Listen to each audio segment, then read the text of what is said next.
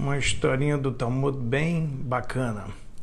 É, Conta-se que tinha um rei da Pérsia que ele deu uma pérola muito preciosa para o Rabi é, Yehudá Nassia.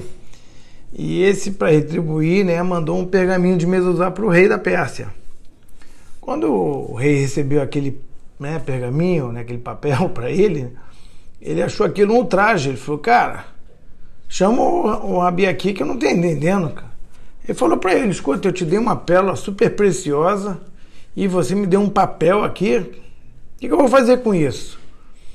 E o presente, né, para o Rabi foi aquela pérola, né? Então ele ficou pensando, bom, vou responder para ele o que eu acho. Falou para ele, olha, quando o senhor me deu um presente que eu vou ter que ficar guardando ele para não ser roubado, eu lhe dei um presente que vai proteger a, a sua vida toda. E o, e o, e o curioso nessa história toda é que o rei da Pérsia não era judeu. Então, como é que o Rabi falou para ele: olha, esse, esse, presente vai te proteger? É, ele não precisava cumprir a mitzvah da, de colocação da mezuzá.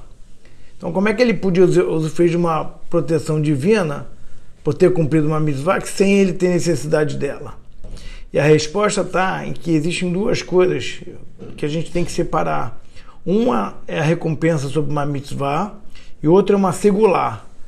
A recompensa é, por exemplo, como você respeitar o pai e a mãe, está escrito que a recompensa você vai ter uma vida longa na terra. São poucas as mitzvot que você está escrito com a recompensa. Por quê?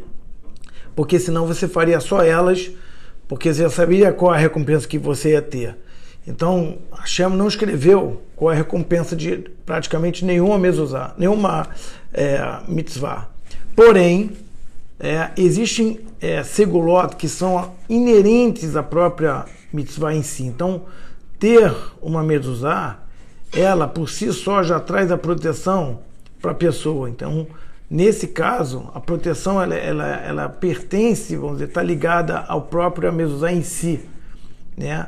Essa paraxá chama paraxá Ekef, que é traduzindo é por consequência, né? Está escrito que Deus, se você cumprir as mitzvot, Deus diz que por consequência você vai ter uma vida boa, assim, assim, assado, tá? Mas também quer dizer que é calcanhar. Isso tem duas coisas legais, né? Um é que você, nessa, nessa paraxá, você ele lembra que você tem que cumprir as mitzvot, mesmo aquelas que você acha que são detalhes, né? É, pequenos, né? Com um calcanhar. Na verdade, o calcanhar, ele, sem ele, a gente ficaria, não ficaria em pé, ficaria para trás. Parece um detalhe pequeno, mas ele tem essa função que é muito importante. Sem ele a gente não fica em pé. Então as mitzvot pequenas também nos fazem ficar em pé. Sem elas a gente cairia para trás. Então às vezes pode pensar, ah, vou botar mezuzá, vou botar outro filhinho, mas posso ser desrespeitoso com os outros. Não. É, tudo é importante e a gente não sabe o que a gente ganha com isso. Então, que a gente possa cumprir sempre as mitzvot de forma geral, todas que a gente puder, porque todos influenciam não só a gente, como as pessoas no mundo inteiro. Hoje você faz uma mitzvah aqui, ela pode ter um efeito positivo em alguém lá na Austrália.